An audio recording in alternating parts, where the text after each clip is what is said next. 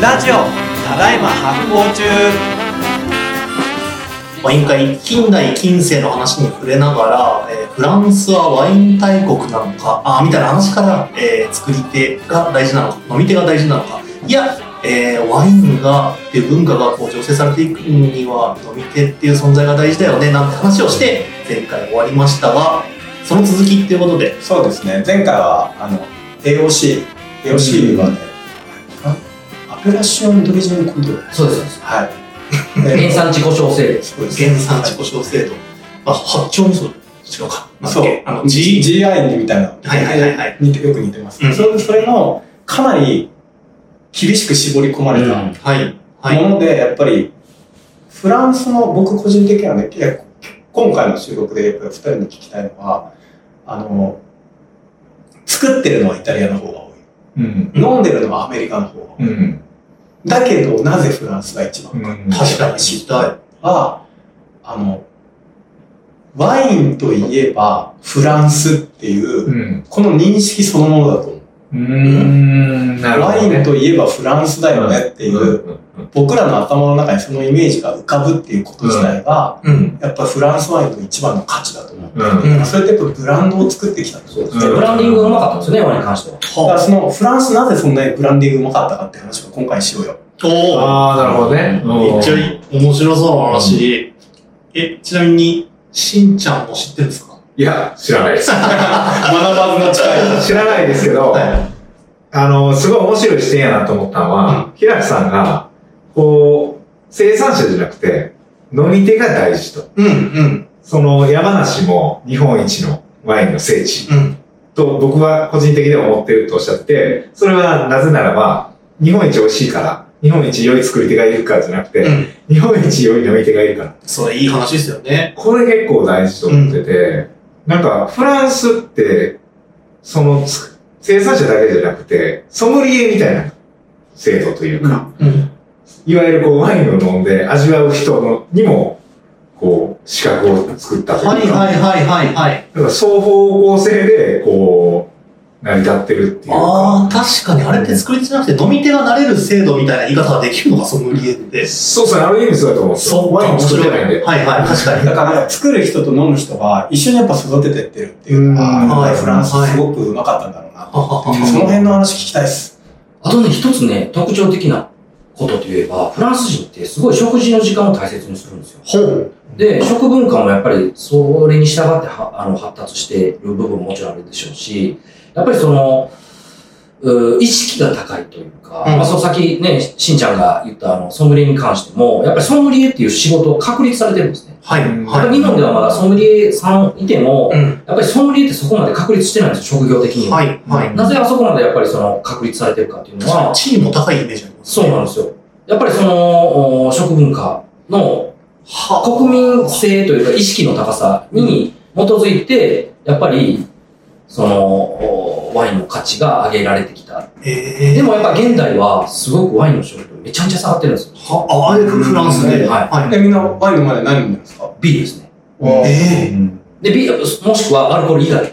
あなので、すごく、これはまあ現状としてあるんですけど、今までやっぱその、先ほど言われた平久さんがワインといえばフランスっていうのは、やっぱりまだ根付いてるのはやっぱその歴史、今までのな何千年という歴史がうん。ある賜物ですよね。うん。けどこれから、この、まあ、千年、千年は言い過ぎか、何百年で、まあどうなってくるかですよね。うんこれからのフランスのワインに対する位置というか。はなんかその、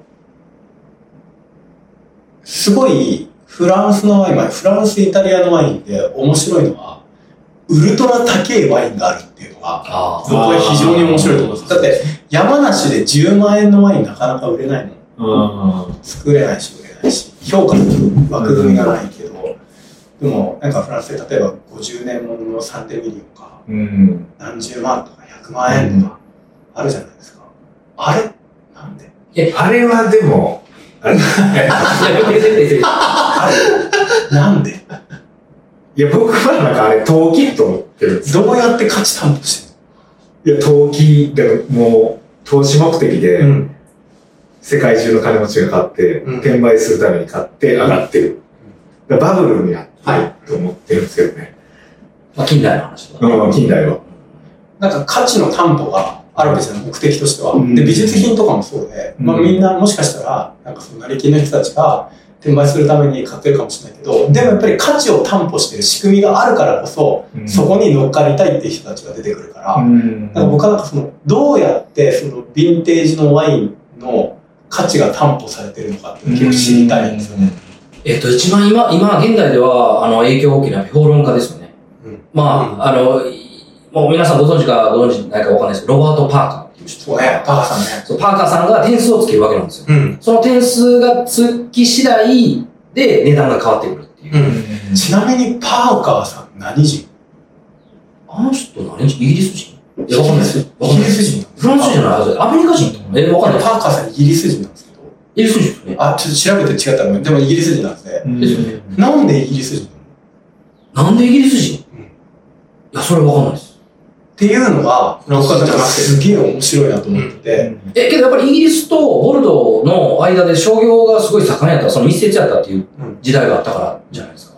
だから、ここで一個出てくるのが、ワインって、フランスのワインって産地と消費地が分離した時に革命起こってる。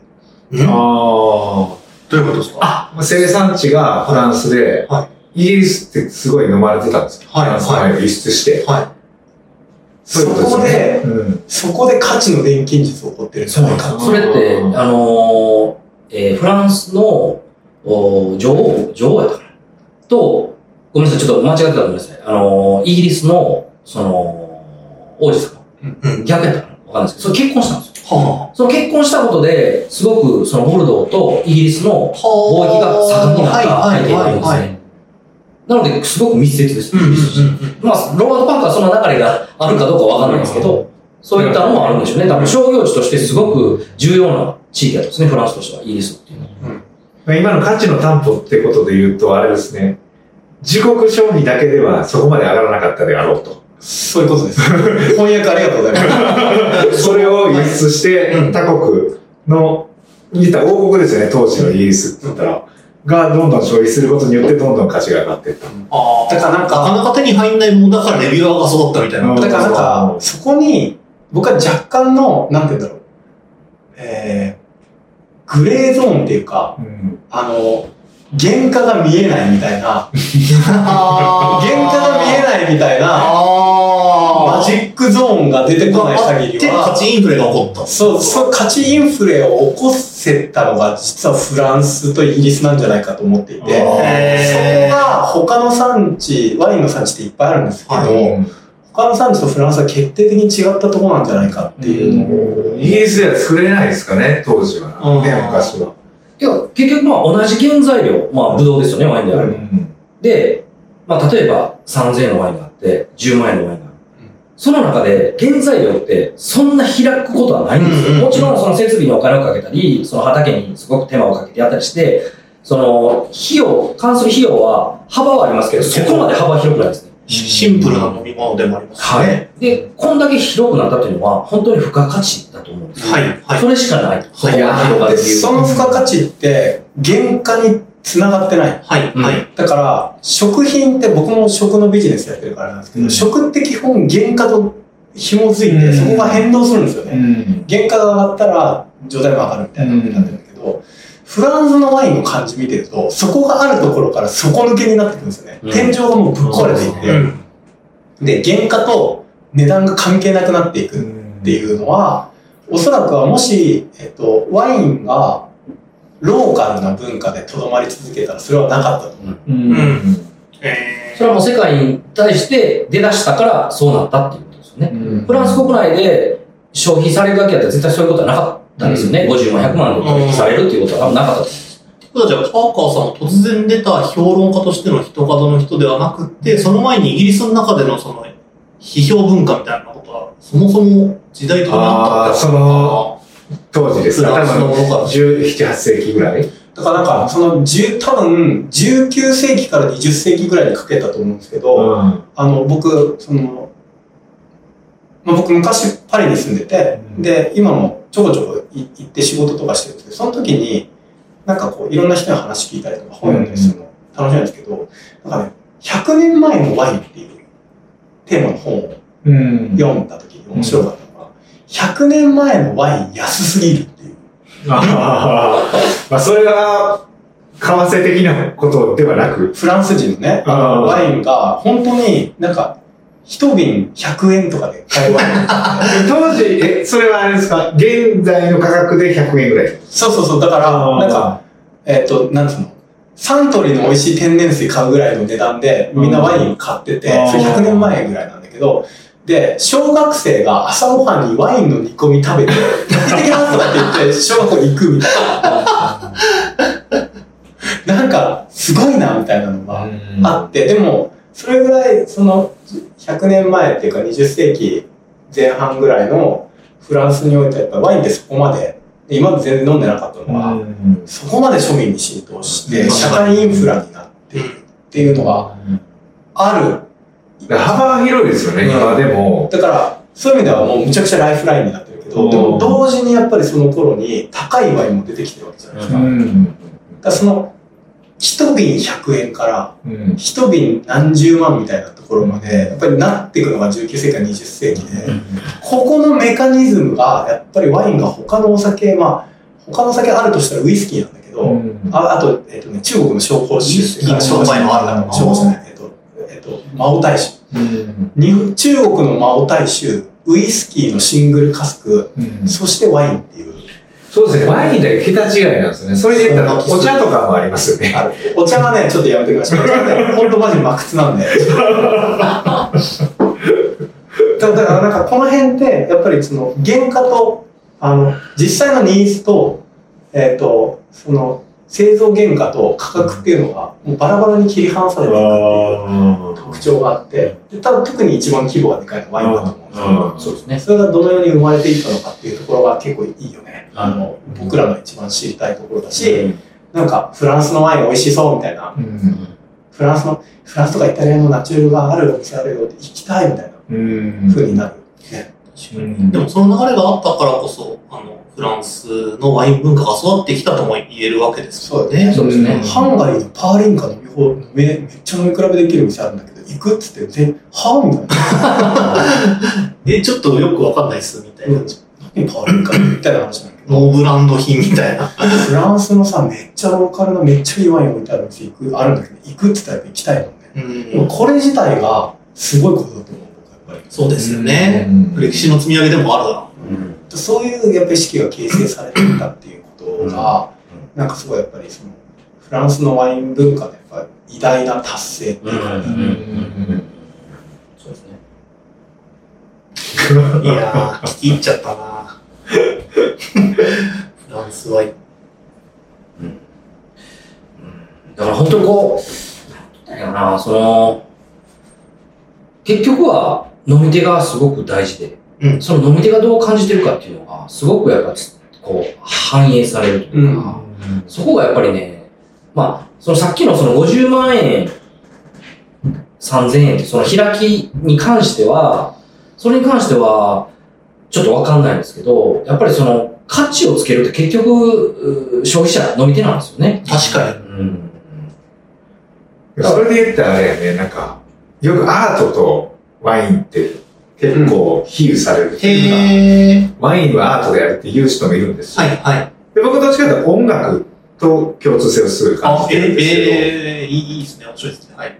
で、音楽も人によれば、うん100人に、100人中99人が、うん。もう、全然なんかわからんの、ノイズうん。とか言うのでも、うんその中の一人が、ものすごく深く感動するみたいなこともあるじゃないですか。ありますね。